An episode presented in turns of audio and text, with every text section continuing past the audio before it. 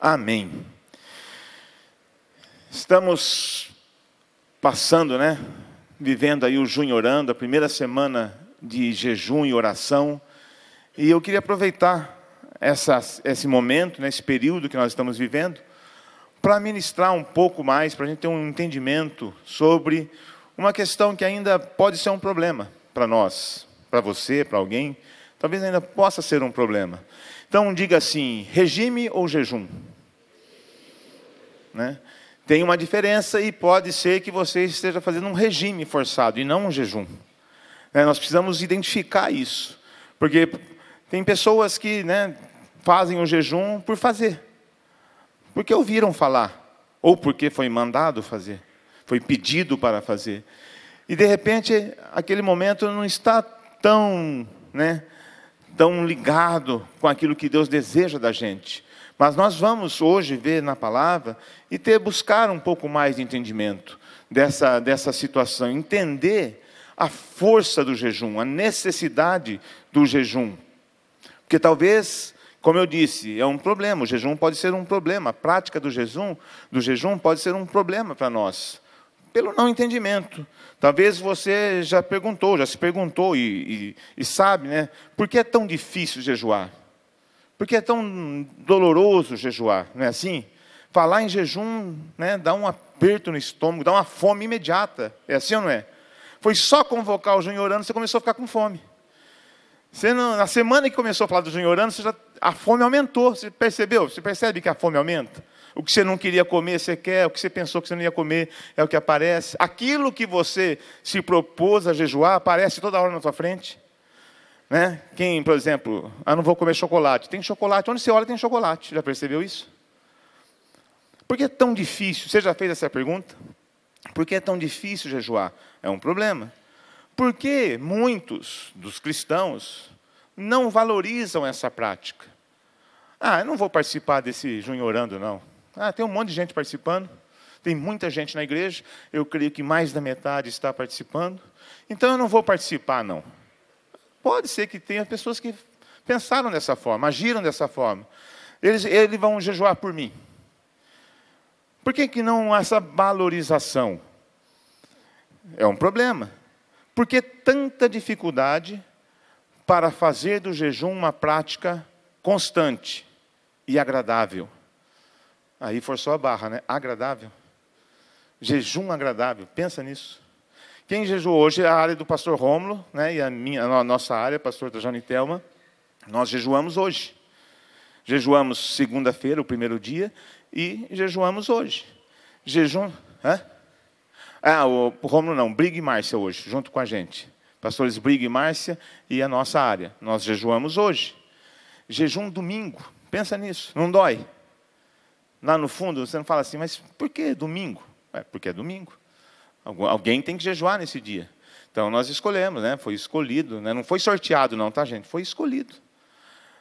E aí dá aquela dor, dá aquela fome. Por que não fazer desse dia um dia agradável? Não tornar esse dia um dia agradável? Por que é tão difícil? Nós vamos perceber daqui a pouco. Mas é interessante perceber que muitos cristãos, muitos cristãos não entendem a importância e a necessidade do jejum.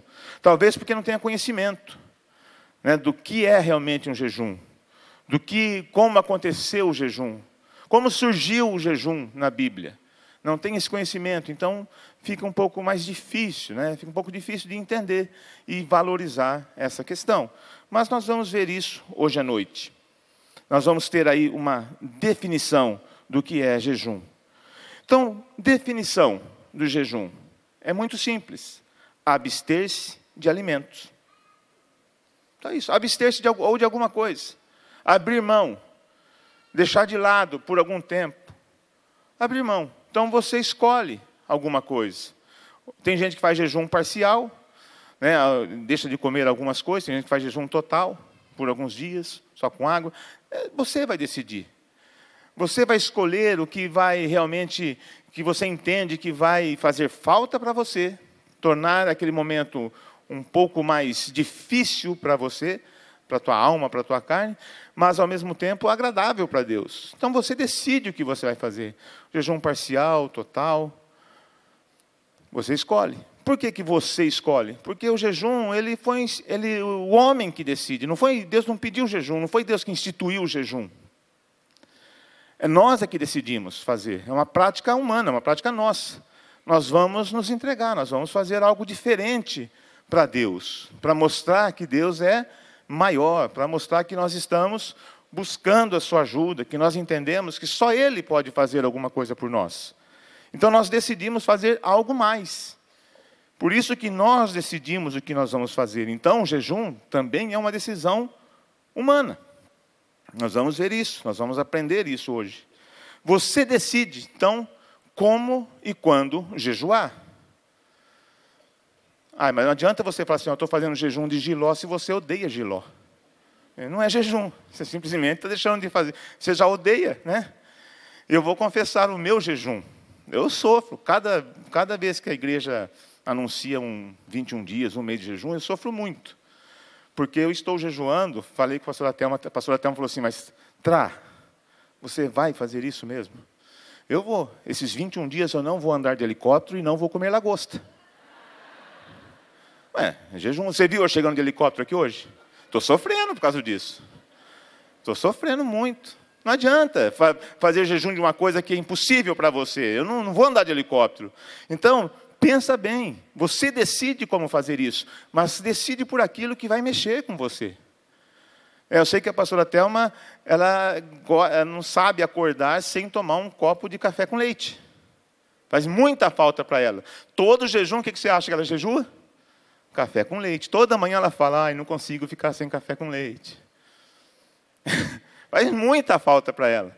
É o jejum que ela escolhe. É aquilo que mexe, é aquilo que realmente vai fazer diferença para a tua vida. Então você decide. Ah, se, então, para você, se carne não faz diferença para você, se você não faz nenhum. Você fica 10, 15 dias sem comer carne, escolha outra coisa, porque jejum de carne para você não vai fazer diferença. E também não escolha aquele período assim, ó, eu vou jejuar das 10 da manhã até meio-dia. Isso não é jejum, isso é só um intervalo entre o café da manhã e o almoço. E se você perceber, você faz isso todos os dias. todos os dias você fica duas, três horas sem comer entre o café da manhã e o almoço. Então não faça esse jejum. E não faça como um amigo meu, que logo no começo da conversão, a gente conversando, ele era muito maluco, e eu fui levar ele a essa prática do jejum e oração. Ele é muito loucão. Falei, esses caras loucos são bons para isso. Esses caras muito malucos, eles são bons para esse para jejum e oração, porque eles topam o negócio. E ele, então, eu falei, vamos jejuar uma semana, juntos, eu e você. Ah, tá, falei, mas pode, aguenta? Eu falei, aguenta. Eu falei, Jesus jejuou 40 dias no deserto, sem água e sem comida. E ele falou assim, mas é verdade? Eu falei, ah, eu, eu acho que eu creio, está escrito aqui, eu creio. Está escrito na Bíblia. E ele falou assim: Mas ele não comeu nem um calanguinho. Sabe calanguinho, aquela lagartixa grande que dá no. Ele não comeu nenhum. Eu falei: Eu não sei se ele comeu, mas está escrito que ele não comeu. E aí ele topou fazer o jejum de uma semana. Só que ele falou assim: Como é novo, novo convertido, nunca tinha feito isso. Posso fazer, eu falei os tipos de jejum, né? Ele falou, vou fazer um jejum de líquido. E aí eu descobri que ele começou tomar vitamina, maçã, laranja, banana, batia tudo junto e tomava. E feijão, arroz, carne, batia tudo junto e tomava. Líquido é. Era o jejum de líquido dele. Não vale, gente. Não vale. Aí ele falou assim: tá bom, como que eu vou fazer? Falei, vamos, vamos ficar na água, uma semana só na aguinha. Né? Sacrifício. É dor, é mostrar para Deus que você está disposto. Então, o jejum, você decide. E a raiz da palavra jejum, a raiz tanto no hebraico, grego, qualquer língua mundial, a raiz vem de oferta. Então o jejum é uma oferta. Quando eu estou jejuando, estou ofertando ao Senhor. Ofertando. E aí fica mais interessante ainda. Então agora o jejum passa a ser praticamente uma oferta sacrificial, porque é um sacrifício. Para muitos é um sacrifício. Agora eu preciso tornar essa oferta esse, essa oferta sacrificial agradável. Não tão sacrificial assim. Como eu faço isso? Eu só faço isso quando eu reconheço que eu estou jejuando em gratidão, amor a tudo que Deus fez por mim está fazendo e fará. Aí aquilo fica mais agradável. Aquela oferta fica mais suave. Está doendo, pode ser você estar lá passando um pouquinho de fome, está sentindo alguma coisa um pouco desagradável, mas, mas isso faz parte. E vai chegar um momento em que não é tão desagradável assim, não, é bom fazer isso, porque Deus, de alguma forma, sobrenaturalmente, nos alimenta. De alguma forma sobrenatural, Ele alivia aquele momento, aquela situação. E é gostoso aquele momento, você fica mais afinado para ouvir a voz do Senhor. Você consegue ouvir melhor aquilo que o Senhor tem para falar e fazer. Então, é um momento em que você vai fazer essa oferta. Senhor, estou fazendo uma oferta de sacrifício. Estou abrindo mão do meu, do meu ego, do meu orgulho, da minha vontade. Estou abrindo mão por amor ao Senhor. Porque eu tenho gratidão pelo que o Senhor fez. E eu posso falar isso porque eu nasci do jejum e da oração. Eu sei o que é isso. Porque a pastora Telma, a igreja que ela frequentava, as irmãs ali da igreja, oraram e jejuaram muito por mim. Como eu sei disso? Porque quando eu me converti, eu andava na rua e quando encontrava uma pessoa da igreja, jejuei por você, jejuei por você, jejuei por você. E aí eu fiquei sabendo que foi muito jejum. E também fiquei sabendo que eles usaram a palavra, praticaram a palavra que diz: contra essa casta, só jejum e oração. Porque as irmãs falavam para Thelma: larga esse demônio. E eles oraram e jejuaram, a caça saiu e eu estou aqui. Entendeu a força do jejum? Porque eu ouvi muito isso. Jejuei, jejuei, jejuei, jejuei, jejuei. É, a caça foi embora. E agora eu tenho que jejuar para a caça não pegar de novo, porque está tentando pegar. Né? Agora quem tem que jejuar sou eu, porque a palavra diz: aquele que está em pé, cuide para que não caia. Eu preciso jejuar, preciso cuidar de mim. Senão a casta vem. A casta está de olho. Então essa é a força. Eu amo aquilo que Deus fez por mim. E por isso eu jejuo. Muito bem, essa é a definição. Mas quando, quando começou então o jejum? Quando foi que o jejum foi instituído então na vida do ser humano? Ora, nós vamos lá para Juízes, capítulo 19 e 20. Você pode abrir no capítulo 20, deixa ele aí aberto aí, daqui a pouco a gente vai ler o capítulo 20. Mas por enquanto, vamos só um pano de fundo aí da história. Lá em Juízes começou o jejum. E nós precisamos aprender hoje que jejum, jejum não é o máximo que nós podemos fazer para Deus, não. Jejum é o mínimo que nós podemos fazer para Deus. É o mínimo.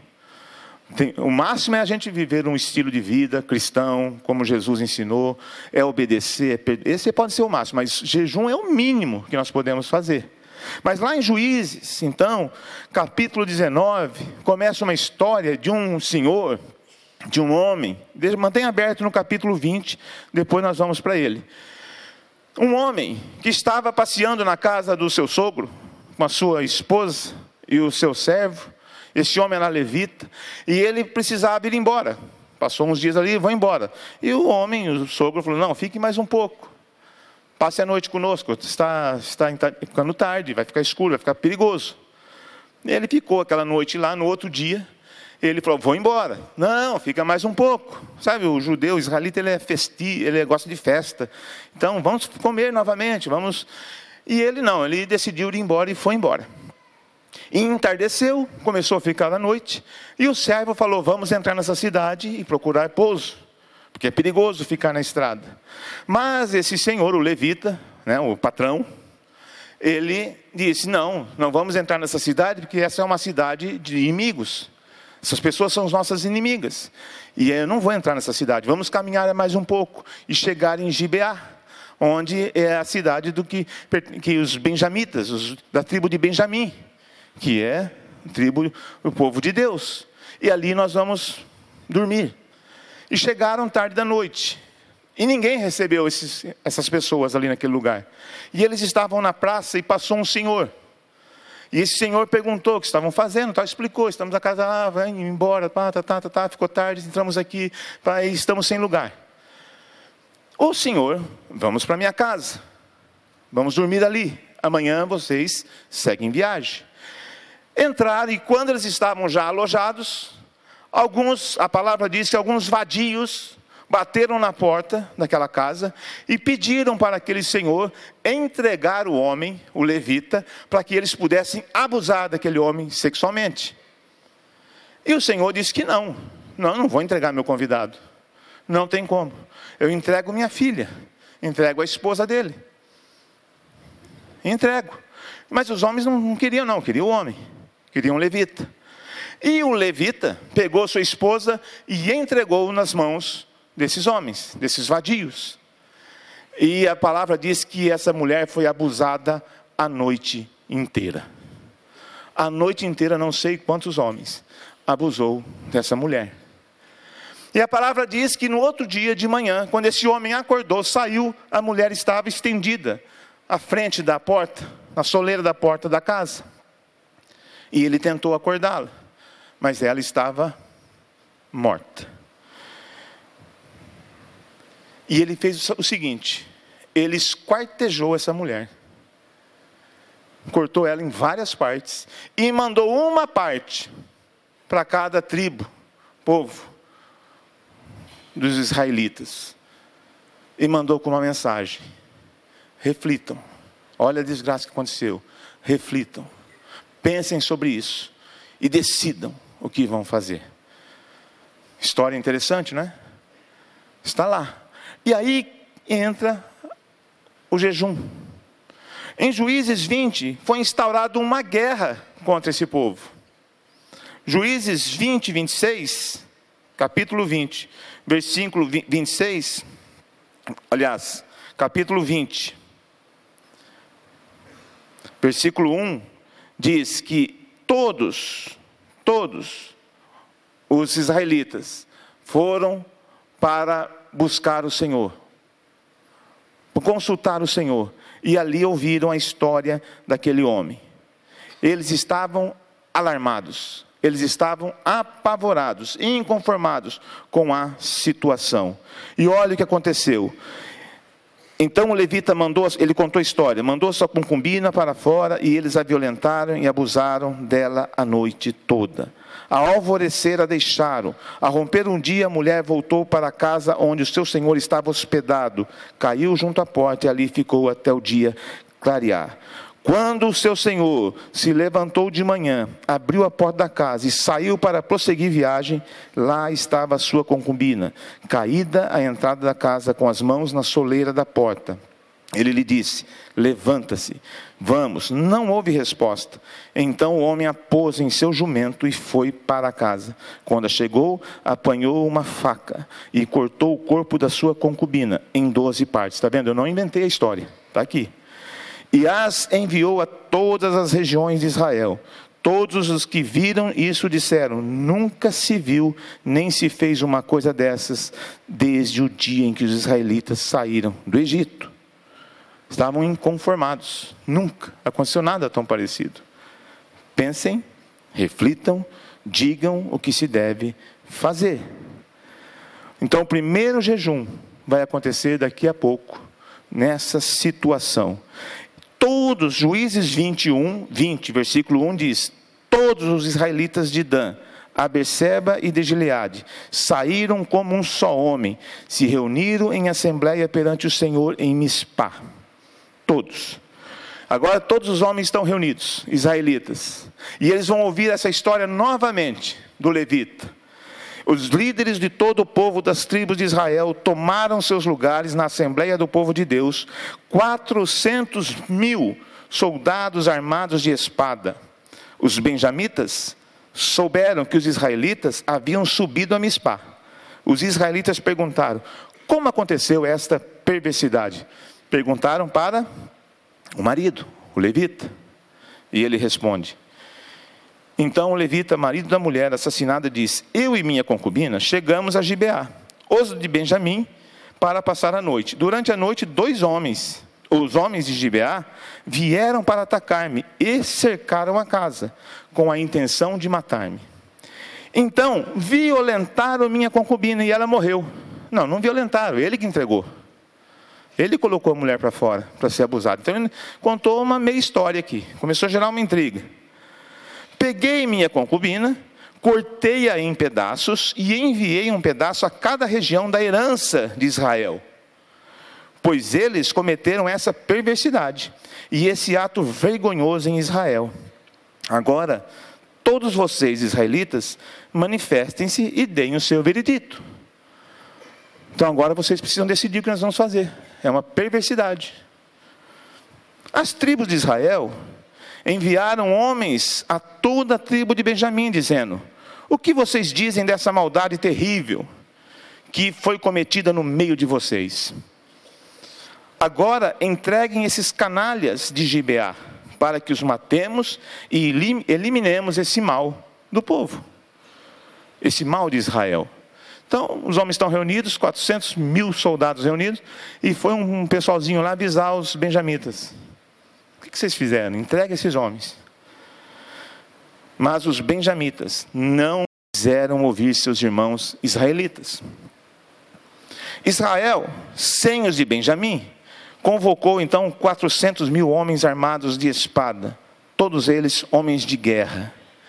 E nós vamos, um pouquinho antes, nós vamos perceber que Gibeá, os benjamitas, eles estavam com 26 mil e 700 homens, contra 400 mil dos israelitas.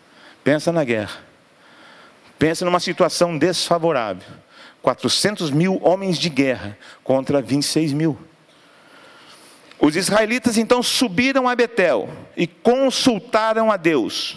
Quem de nós irá lutar primeiro contra os benjamitas? Perguntaram. E o Senhor respondeu: Judá irá primeiro. Na manhã seguinte, os israelitas se levantaram e armaram o acampamento perto de Gibeá. Os homens de Israel saíram para lutar contra os benjamitas e tomaram posição de combate contra eles em Gibeá. Os benjamitas saíram de Gibeá e naquele dia mataram 22 mil israelitas no campo de batalha. Então os israelitas foram e 22 mil homens foram mortos no campo de batalha. E eles voltaram. Uma derrota. Eles voltaram, chorando para o Senhor. E diz a palavra: Mas os homens de Israel procuraram animar-se uns aos outros e novamente ocuparam as mesmas posições do primeiro dia. Já de novo para a guerra, de novo. De novo enfrentar o pessoal. Os israelitas subiram, choraram perante o Senhor até a tarde e consultaram o Senhor: Devemos atacar de novo os nossos irmãos benjamitas? E o Senhor respondeu: Vocês devem atacar.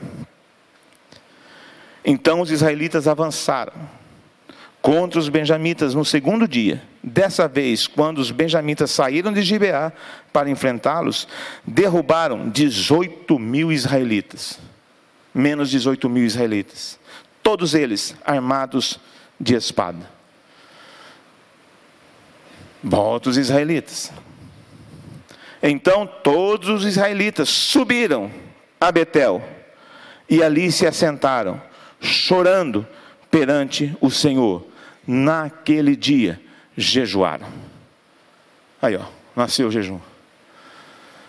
Naquele dia jejuaram até a tarde e apresentaram holocaustos e ofertas de comunhão ao Senhor. Percebe a dinâmica que estava acontecendo nesse lugar? E por algum motivo, esses israelitas decidiram jejuar. Deus não pediu jejum para eles. Você lê só você fala, ah, vai lá, jejua que eu vou dar vitória. Não. Esses homens foram lá, perguntaram para o Senhor, depois eles voltaram, outra derrota, voltaram novamente, foram a primeira vez derrotados, segunda vez derrotados, na terceira vez jejuaram. Na terceira vez jejuaram. Na terceira vez eles se entregaram ao Senhor. Mas nós vamos prestar atenção um pouco mais nesses detalhes aqui, porque houve uma mudança de tom na conversa. Esses homens eles aprenderam uma coisa nessa história aqui. E nós vamos aprender com eles também agora a força, a importância do jejum nessa hora. Então eles decidiram jejuar naquele dia difícil, naquele dia em que havia um contexto conturbado. Eles decidiram abrir mão então dos seus valores, das suas, da sua força humana e se entregaram ao Senhor. Então vamos lá, vamos prestar atenção no que estava acontecendo. Primeiro dia, e os israelitas consultaram o Senhor. Quem irá lutar primeiro contra os benjamitas? Eles fizeram uma simples consulta. Estavam com os homens armados contra Gibeá. Chegar lá, quem irá primeiro? Sabe aquela história que você chega para Deus, está tudo pronto e você vai orar? Você já armou tudo que você queria fazer. É, ou você quer comprar alguma coisa, ou quer falar com alguém, ou, ou, né? sabe aquela história que você arma tudo assim, deixa tudo pronto, só chega para Deus e comunica, Senhor, e daí? Está tudo pronto. Aí você ouve aquela resposta, não, não é hora. Você fala assim, mas Senhor, tem que ser agora, porque senão eu vou perder o negócio. Já quem já fez isso? Sabe aquela coisa urgente que tem que acontecer? Deus não tem urgência. Deus tem urgência na tua presença diante dele. Não, mas Senhor, se eu não der a resposta assim, agora eu perco. E Deus vai falar assim: perca. Ou Deus pode falar assim, se for da minha vontade, vai ser, cara, fica tranquilo, vamos fazer outras coisas primeiro. Mas você está tudo armado. Aí o Senhor fala, vai, sabe aquela coisa, na prática você aprende, na dor aprende. Né? Tem que deixa acontecer para aprender. De repente é o que está acontecendo aqui. Os caras chegam todos prontos. Senhor, quem vai primeiro? Não perguntou se deve ir, está certo. Se, quem vai primeiro? Vai, vai ajudar. Né? Deus vai, leva, manda ajudar.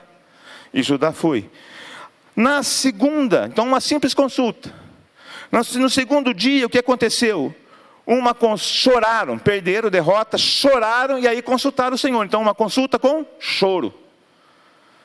Agora você vai meio pronto, mas a palavra diz que eles estavam prontos também já, novamente posicionados choraram, clamaram, né, mas estavam posicionados já, novamente estão prontos para atacar. Senhor, e agora? Devemos ir?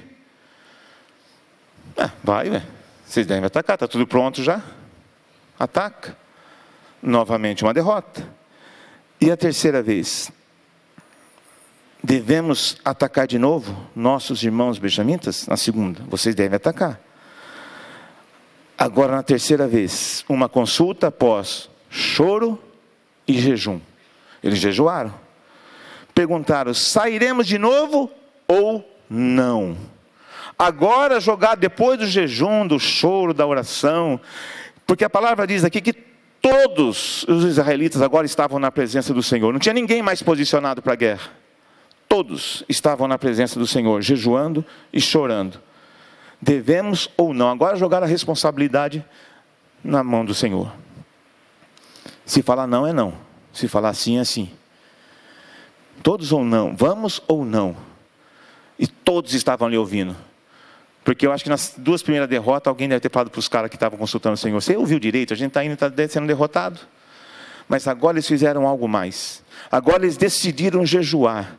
Eles falaram: Não, nós precisamos ficar na presença do Senhor de uma forma diferente. Nós precisamos ficar na presença do Senhor até que nós possamos ouvir uma resposta definitiva, que nós entendamos que seja do Senhor, definitivamente do Senhor. Então eles fizeram algo diferente. Para, para, vamos jejuar, vamos parar de comer, vamos nos abster de alimentos, vamos ficar aqui até que nós tenhamos a resposta. E olha o que a palavra diz então da resposta, quando eles consultaram o Senhor. Vocês devem atacar, foi a segunda resposta. Judá era primeiro, foi a terceira, a, a segunda resposta. Né? E a terceira resposta depois do jejum: vão, pois amanhã eu os entregarei nas suas mãos. Percebeu a força do jejum?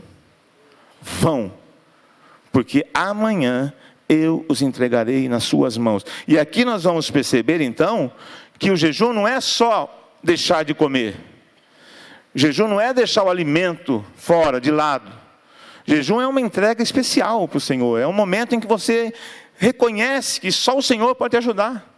Pois havia duas derrotas grandes, muitos homens morreram. Eles choraram, eles estavam ali buscando o Senhor, mas quando eles decidiram jejuar, falaram: Senhor, é só o Senhor pode resolver, só o Senhor pode dar a solução para esse caso. E aí sim, o Senhor falou: então agora vai, porque amanhã eu vos entregarei nas suas mãos. Isso era o terceiro dia. São três dias que eles estavam lutando. Agora, olha o que a Bíblia diz: os israelitas armaram uma emboscada em torno de Gibeá, avançaram contra os benjamitas no terceiro dia e tomaram posição contra Gibeá. Agora tomaram posição depois que o Senhor falou. Antes eles já tinham, estavam, tinham tomado posição e foram ouvir o Senhor.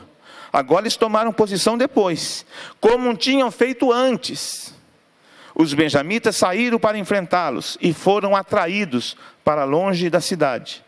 Começaram a ferir alguns dos israelitas, como tinham feito antes, e uns 30 homens foram mortos em campo aberto nas estradas. 30 israelitas já foram mortos de cara. E eles pensaram, a derrota já vai vir novamente, outra derrota. E não só eles pensaram, os israelitas, os, os benjamitas também diziam: Nós os derrotamos como antes, vamos derrotar novamente. Os israelitas diziam: Vamos retirar-nos e atraí-los para longe da cidade, vamos tentar fazer alguma coisa. Aparentemente a derrota viria novamente, naquela hora. Todos os homens de Israel saíram dos seus lugares e ocuparam posições em Baal Tamar. E a emboscada israelita atacou da sua posição ao, a oeste de Gibeá. Então, dez mil dos melhores soldados de Israel iniciaram um ataque frontal contra Gibeá. O combate foi duro e os benjamitas não perceberam que a desgraça estava próxima deles. Se o Senhor é por nós, quem será contra nós. Aqueles homens decidiram jejuar, decidiram fazer algo diferente, decidiram abrir mão das suas vontades, dos seus desejos, da sua sabedoria, decidiram abrir mão. Senhor, dá-nos a direção. Vamos ou não? Vai, amanhã eu entregarei nas suas mãos. Olha o que aconteceu. A palavra diz: O Senhor derrotou Benjamim perante Israel, e naquele dia os israelitas feriram 25 mil e cem benjamitas, todos armados de espada. Então os benjamitas viram que estavam derrotados. Isso quer dizer que jejum não é simplesmente deixar de comer. Isso quer dizer que é, jejum é mostrar a Deus que nós abrimos mão de qualquer coisa para dizer: Senhor, o Senhor é soberano. O Senhor pode resolver o meu problema. Eu posso fazer qualquer coisa para mostrar que o Senhor é soberano sobre a minha vida. Então eu posso deixar de comer um chocolate, uma carne. Eu posso deixar de fazer isso, passear, assistir um, sei lá. Você sabe o que mexe com você. Você sabe o que vai fazer diferença com você. 21 dias sem café com leite para a pastora até é muita coisa. 21 dias sem um, uma bala de, sei lá do que, de hortelã para alguns aí pode ser muita coisa. É insignificante, mas é, existe bala de hortelã ainda? Na minha época tinha. É muita coisa.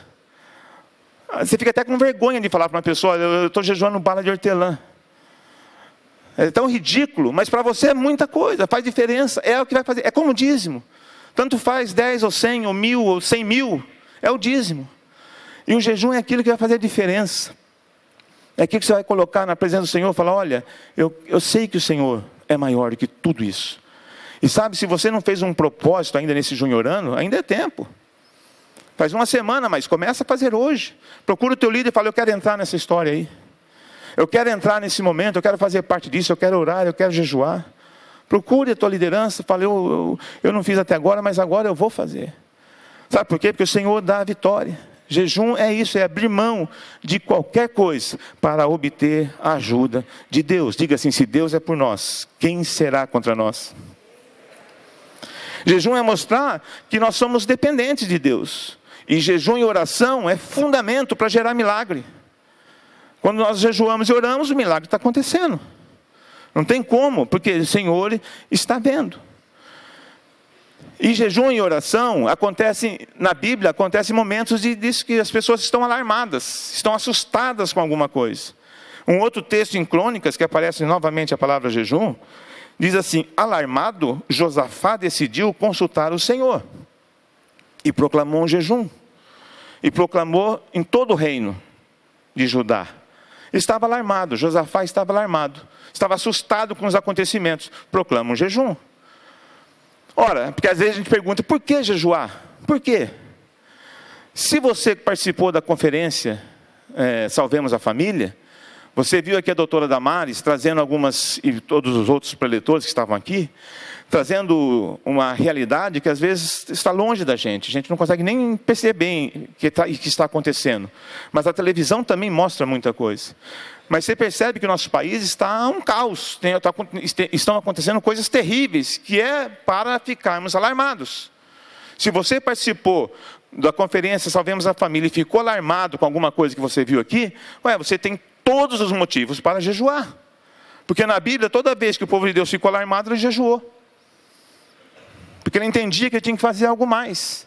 Então nós temos motivo para jejuar, muitos, não só 21 dias, mas nós precisamos decidir jejuar. De repente, você está lá na tua casa, tem uma situação acontecendo grave que você sabe, ou na família, ou com amigos.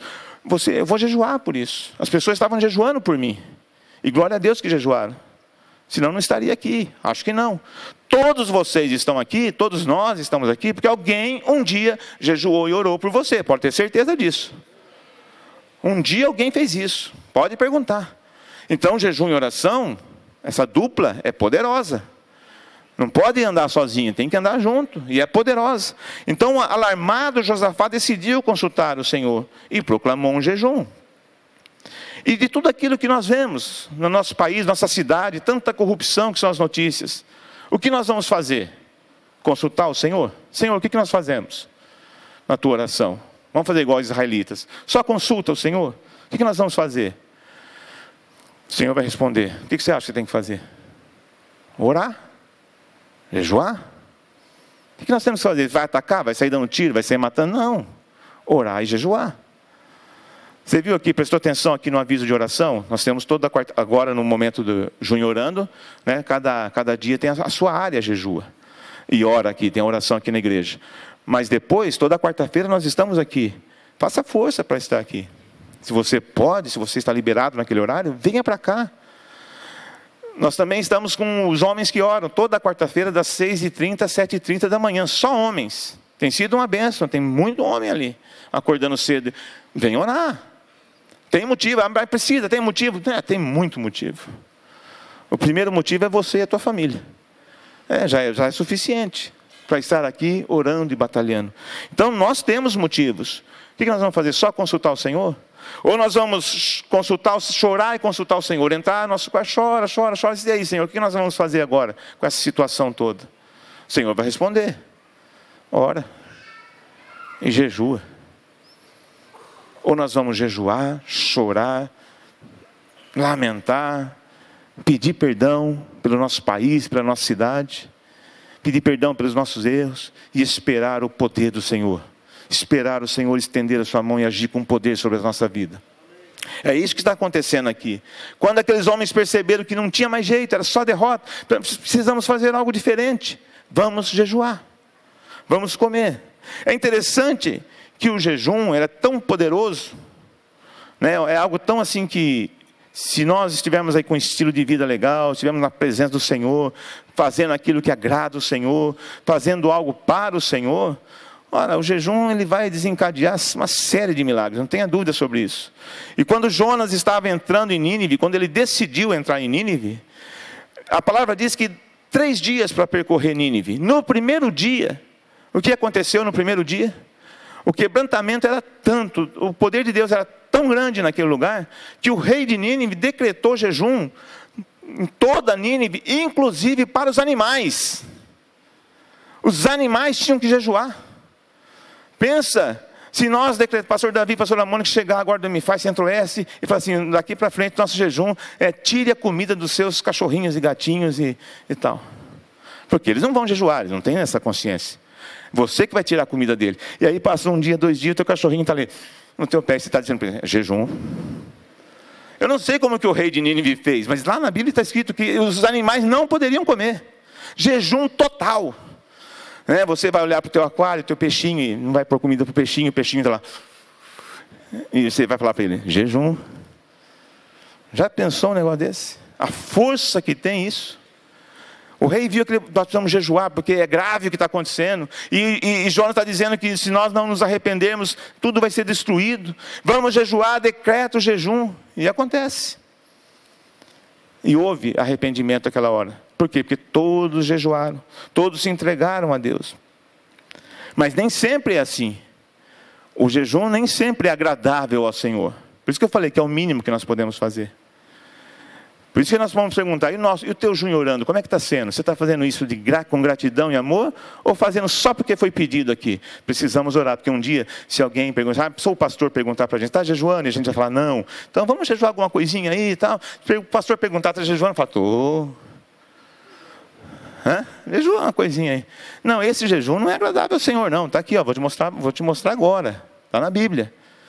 Como está sendo nosso junho orando? O meu, o teu? É algo realmente que nós temos gratidão? Estamos cheios de gratidão e amor para fazer isso, para participar desse momento? Olha que chegou um momento lá em Isaías 58, porque o povo está jejuando, né?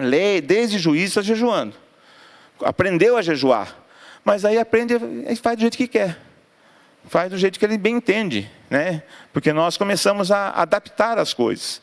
E lá em Isaías, chegou uma hora que os, os judeus, os, os, israelitas estão dizendo assim: por que nós jejuamos? Estão reclamando. E não nos viste. É tipo assim: a resposta do jejum está demorando.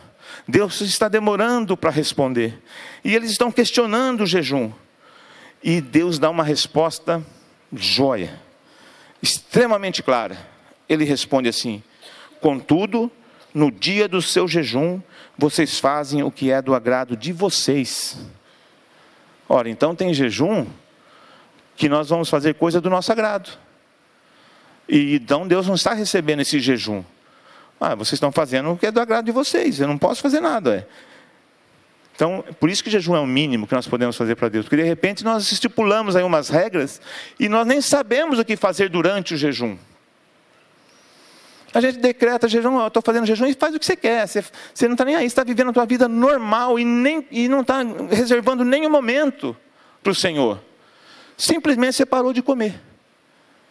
Um dia sem comer. E isso, Deus vai falar daqui a pouco, que isso não é jejum para Ele. Então o que nós vamos fazer no dia de jejum? Nós vamos orar. Nós vamos encontrar momentos de buscar a presença de Deus, de buscar, de ficar ali, Senhor, agora eu quero falar contigo. Eu sei que nós trabalhamos, temos nossas atividades, nossas responsabilidades, mas em algum momento, se você tem esse, vai ter um tempo para se entregar a Deus, para fazer algo diferente naquele dia de jejum. E nós temos algumas orientações, por exemplo. Nós temos aqui o guia de oração do Pai Nosso, que você pode pegar aí à frente. O que é isso? É uma, uma orientação, uma dica para você orar a palavra pegar essa oração que Jesus ensinou e começa lá, Pai nosso que estás no céu, santificado seja o seu nome. Então você vai gastar um tempo dizendo, Senhor é meu Pai, te louvo por ser meu Pai, te agradeço por ser meu Pai. Sei lá, você vai dizer coisas que referem-se à paternidade de Deus para com você. Vem o reino, desce o teu reino na terra. Você vai começar, Senhor, nós profetizamos o teu reino sobre a terra. Como que nós vamos fazer isso? Começa a orar. Na hora do jejum, na hora que você está se entregando ali a Deus. Você reservou, você não vai fazer isso no seu trabalho, você, né, o cara vai, você vai ter que arrumar um espaço para fazer isso aqui. Tem um outro guia que é a, os nomes de Deus, para você orar os nomes de Deus. Todos os nomes de Deus. Então está lá, Jeová proverá, Jeová Jiré, o Senhor proverá. Você começa a orar, Senhor, provê sobre a minha vida, provê sobre a cidade, provê sobre a minha casa, provê sobre a minha família, provê sobre a igreja, traga a tua provisão, e você começa a orar. E começa a orar os nomes do Senhor. Isso é vida, isso é real, isso acontece. É o que você vai fazer na hora do jejum, não é? Eu estou jejuando e você liga a televisão e fica lá. Você está fazendo, hoje estou de jejum, só vou assistir televisão. Não resolveu nada. Esse jejum você está fazendo o que você bem entende. Em nenhum momento você parou e foi ouvir de Deus. Em nenhum momento você parou naquele. Você só está deixando de comer, assistindo televisão sem comer. E não foi para Deus falar, Senhor, estou aqui na tua presença, eu faço qualquer coisa pelo Senhor, eu deixo de comer isso, porque estou orando por aquela vida, por essa situação. Isso é o jejum aceitável do Senhor. E olha o que o Senhor disse então em Isaías 58, 5. Será esse o jejum que escolhi? Que apenas um dia o homem se humilhe, incline a cabeça como o junco e se deite sobre o pano de saco e cinzas? É isso que vocês chamam jejum? Um dia aceitável ao Senhor? Não. É só você ficar ali, ó, quietinho, sem comer, fraquinho. Quantos dias você não come? Não, é seis horas, mas já estou morto de fome. Estou fraco, fraco, fraco. É isso que é jejum? Não, o Senhor está falando, não, não é isso. Esse não é um dia aceitável para mim. Não é esse o jejum que escolhi. Não é esse o jejum que me atrai. E Deus, aqui em Isaías, ele diz: o jejum é que você atenda o pobre, atenda, sei que, atenda o necessitado, busque isso, faça isso, ame, viva os princípios de Deus, os valores de Deus. Esse é o jejum que eu espero. Entregue-se a si mesmo para fazer as coisas do reino. Esse é o jejum. E é uma dificuldade, é um jejum. Né? É o jejum. Quando você abre mão de alguma coisa, abster-se, é jejum. Abstenha-se né, dos seus valores e viva os valores de Deus, é um jejum. Jejum, você não tá, precisa deixar de comer nada, só fazer isso está bom demais já. Mas se nós pedimos, se nós convocamos um jejum em que você vai se abster de alimento, faça isso. Esse é o jejum aceitável. O jejum é um momento propício, então, para nós estarmos aí ouvindo o que Deus quer falar conosco. E aí o Senhor diz para Isaías: Aí sim, você clamará ao Senhor, e ele responderá. Você gritará por socorro, e ele dirá: Aqui estou. Aí sim, quando existe gratidão, quando existe amor, quando existe entendimento, quando você fala assim: Eu quero jejuar porque eu sei o que estou fazendo, eu sei o que pode acontecer, aí sim, o Senhor, você vai clamar, Ele vai responder, ele, você vai gritar por socorro, Ele dirá: Aqui estou. E nós estamos fazendo o jejum de Daniel, essa é a proposta para esta casa, esses dias, junho orando. Agora, o jejum de Daniel, Daniel tem dois tipos de jejum que ele mostra para a gente. E às vezes a gente pensa que jejum de Daniel é, é só comer legumes. Não, não é isso. Não é só isso. Legumes é uma situação que aconteceu com Daniel. Mas existe outra. Então nós vamos ver agora o que Daniel fez. Como Daniel, né, como que Daniel se entregava para o Senhor, como que Daniel entendia essa soberania de Deus, esse poder de Deus, o amor de Deus sobre a sua vida. Então nós vamos encontrar dois tipos. O primeiro, o primeiro jejum que Daniel, que Daniel fez, ele estava preso no cativeiro, com Babilônia, e de repente ele percebeu que se ele comesse as comidas do rei, ele seria contaminado. Alguma coisa ele viu lá e seria contaminado. Ele falou: Eu não quero me contaminar, isso aqui vai profanar minha vida. Eu não quero comer essas coisas. Então eu fiz uma proposta: eu vou comer só legumes, porque essas coisas me vão me contaminar. Eu não acho legal comer isso. Então foi um momento em que Daniel decidiu, e não foi uma decisão de um dia, porque isso é uma decisão que Daniel já vem trazendo com a sua vida, durante a sua vida, de manter santo, de manter uma vida de santidade perante o Senhor, é uma decisão que não foi naquela hora. Quando ele percebeu que alguma coisa poderia mudar as suas atitudes, a sua vida, ele falou: Deixa, abro mão disso. Então nós podemos chamar isso aqui de um jejum de purificação, de consagração. Eu simplesmente entendo que isso vai fazer mal e eu não como. O que sobrou para Daniel comer naquele dia, naquele momento? Sobrou legumes, então eu como legumes. Sobraram os legumes. E o israelita, o judeu, ele gosta muito de legumes. Não foi uma coisa assim que Daniel foi muito sacrifício para Daniel comer legumes. Não foi não. O judeu ama legumes. Ele estava comendo o que ele mais gostava naquele momento. Então, ah, Daniel só comeu legumes, ele abriu mão de coisas saborosas do rei. Não, o que era do rei, ele entendeu que ia contaminar ele. Então, ele continuou comendo coisas prazerosas para ele. Estivemos em Israel, quando a gente estava lá, nós tivemos que sair do hotel mais cedo para o voo e saímos de madrugada, então, fora do horário do café da manhã do hotel. Avisamos o hotel, a portaria, e eles prepararam um café da manhã para a gente. No princípio, achei que ia preparar uma mesa para a gente mais cedo. Não, eles prepararam uma caixinha bonitinha, uma caixa assim, bem legal, né, uma sacolinha, e para cada um tinha aquela caixinha. E nós pegamos aquela caixinha, ó, café da manhã legal, né, bem, o povo caprichoso tal, e entramos na nossa van, que ia levar para o aeroporto. Todo mundo apertadinho ali na van, vamos abrir nosso café da manhã.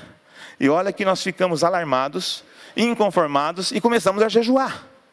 Porque dentro daquela caixa, no café da manhã, 5 horas da manhã, tinha um pepino inteiro, um tomate inteiro e um ovo cozido. Já pensou 5 horas da manhã você pegar um pepino inteiro e. Eles amam aquilo. Então, para Daniel não foi difícil comer legumes naquele momento. Não foi difícil. Mas era o que restou, que ele entendia que não contaminava a ele. Um jejum de consagração. Daniel não se, decidiu não tomar, tornar-se impuro com a comida, com o vinho do rei.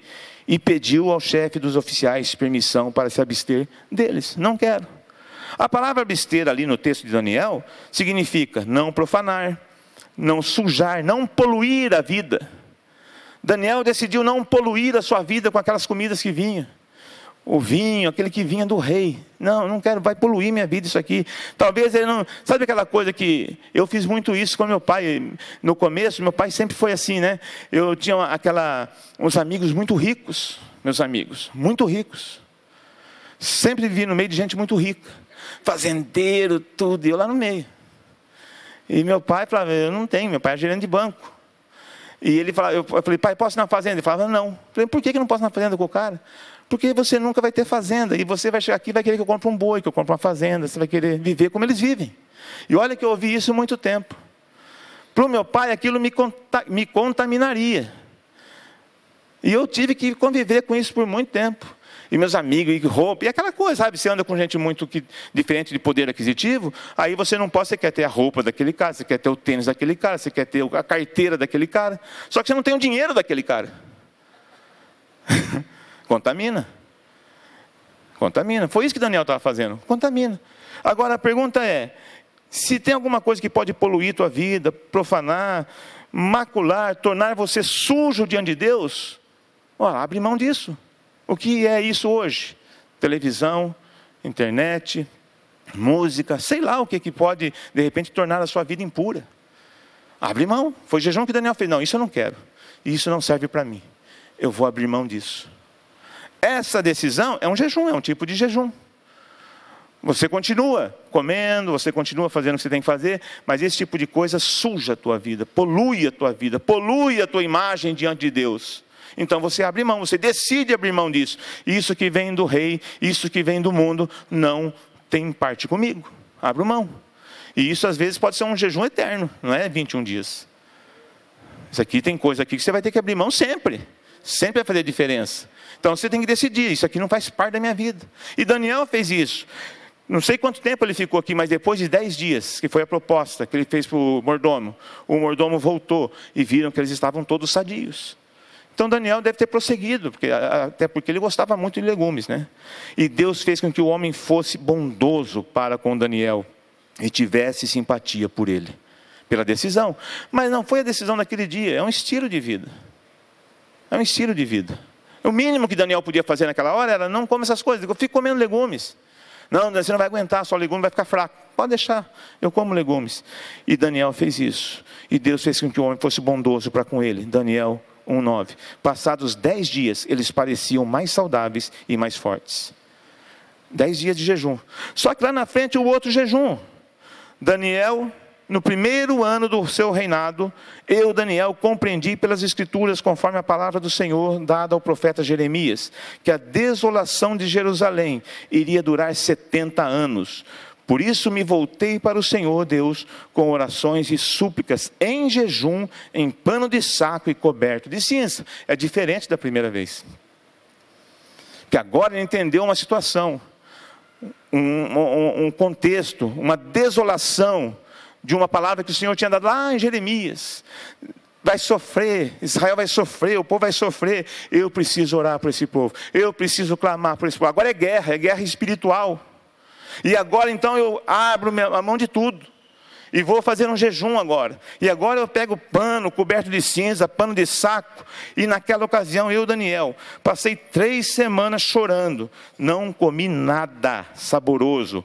Carne e vinho nem provei. Não usei nenhuma essência aromática até se passarem as três semanas. Daniel fedeu aqui nesse jejum, porque nem perfuminho ele passou. Três semanas sem banho, sem nada, jejuando, guerra. Eu tenho que, eu tenho que me entregar agora. Agora eu, eu preciso do Senhor. Senhor, abençoe esse povo, toque esse povo, alcance esse povo. É, é desolação. O que, que nós vamos fazer? E agora eu me entreguei. Agora ele deixou de comer tudo. Agora ele abriu mão de tudo. deixou de comer a cenoura, deixou de comer o pepino, deixou de comer o tomate, tudo que era saboroso agora, abriu mão. 21 dias agora, três semanas, um jejum de guerra. Ele entendeu o mundo espiritual. Olha, nós estamos numa guerra, né? Você acha que nós temos motivos para jejuar ou não? Você acha que nós temos motivos para, nesses 21 dias, nós batalharmos em jejum e oração, como igreja, né, que fomos convocados como igreja? Acho que sim ou não. É uma guerra acontecendo. E o mundo espiritual não brinca. Eu lembro quando a, a pastora Thelma, no final, quase perto da minha conversão, eu falei para a Thelma que ela não poderia ser batizada. Ela não iria ser batizada. Eu não quero que você seja batizada. E aí ela foi e falou isso para o pastor dela lá, na igreja que ela frequentava. E o pastor chegou e falou assim: Bom, então, se você chegar em casa com a cabeça molhada, eu vou te batizar então por aspersão. Jogou umas gotinhas d'água na cabeça da Thelma. É o batido, porque ela não podia ser batizada, porque senão a coisa ia ficar esquisita lá em casa. O pessoal ia ficar alarmado. Porque eu fui bem claro: não batiza. E, era domingo, na hora do almoço, quando ela chegou, sentou à mesa, estava lá as meninas, meu sogro, não sei quem estava lá, e eu olhei para ela, porque o diabo fala. O mundo espiritual é terrível. O diabo falou assim: Satanás, ela está se batizando, ela está sendo batizada. E eu fiquei só esperando. E quando ela sentou à mesa, eu falei: Por que você foi batizada? Eu não lembro o que ela respondeu, mas eu lembro que eu estou aqui agora. Porque, ela foi batizada, eu não sei, mas eu estou aqui agora pregando isso. Isso eu sei que aconteceu. Por quê? Porque o diabo estava cutucando ali. O mundo espiritual existe, ele é terrível. Mas Deus é muito maior. Se Deus é por nós, quem será contra nós? Não tem.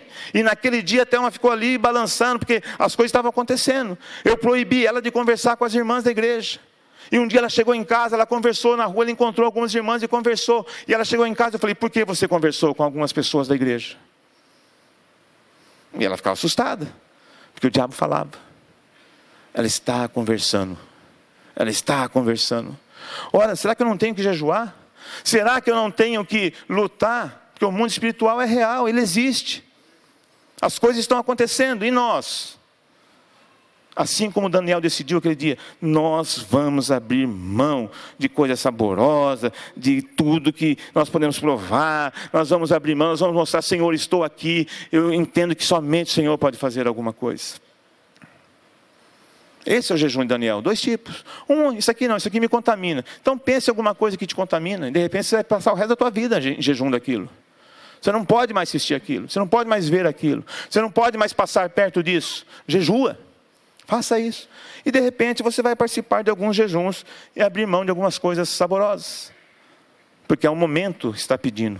Depois Deus vem. Jesus, Jesus começou assim, não foi? Antes de começar seu ministério poderoso, ele foi largado no deserto. O Espírito Santo conduziu ele ao deserto. E ali ele ficou 40 dias sem comer, sem beber.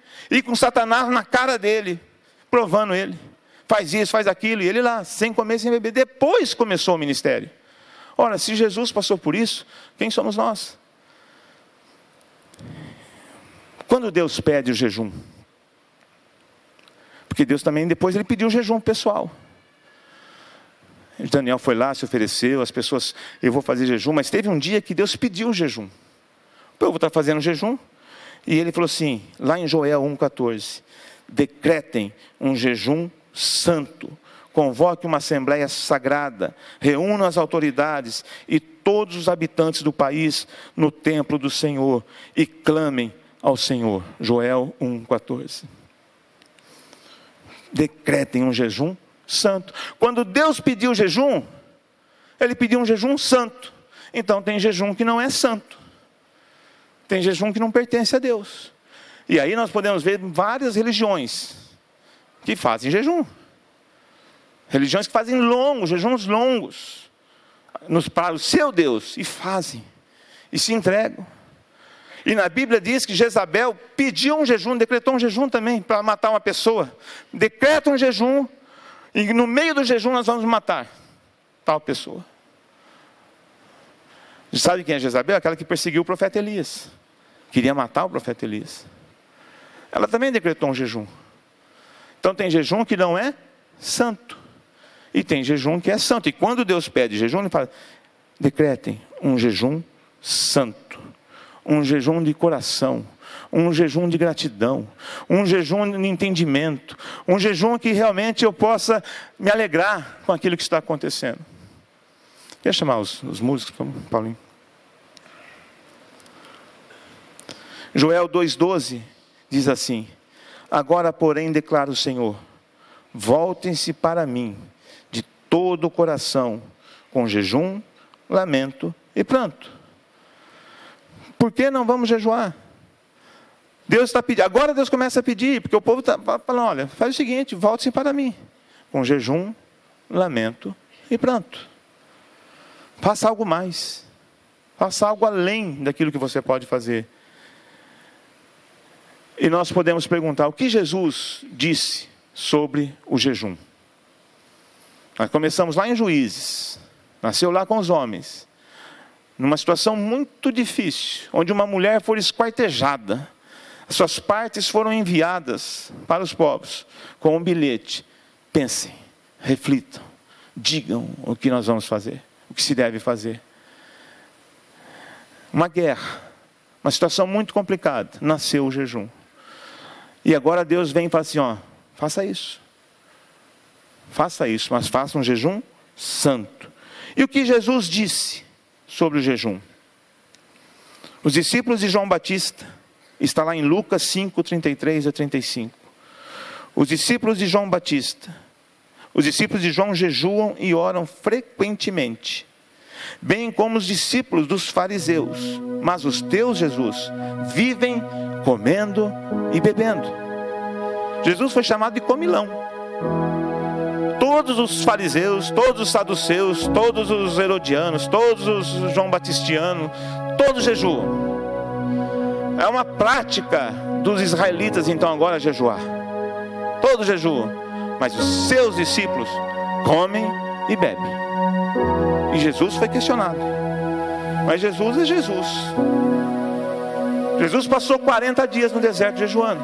Jesus tem autoridade para falar. Jesus passou 40 dias sem pão e sem água. Jesus enfrentou cara a cara Satanás. Jesus pode falar. E ele respondeu: Podem vocês fazer os convidados do noivo jejuar enquanto o noivo está com eles?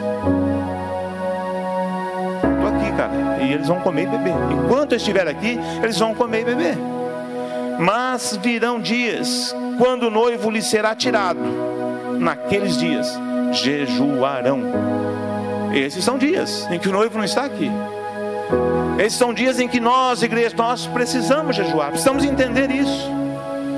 Precisamos entender que é, um, é muito importante, é uma necessidade nós abrirmos mão, mostrar para Deus, eu estou contigo, estamos juntos.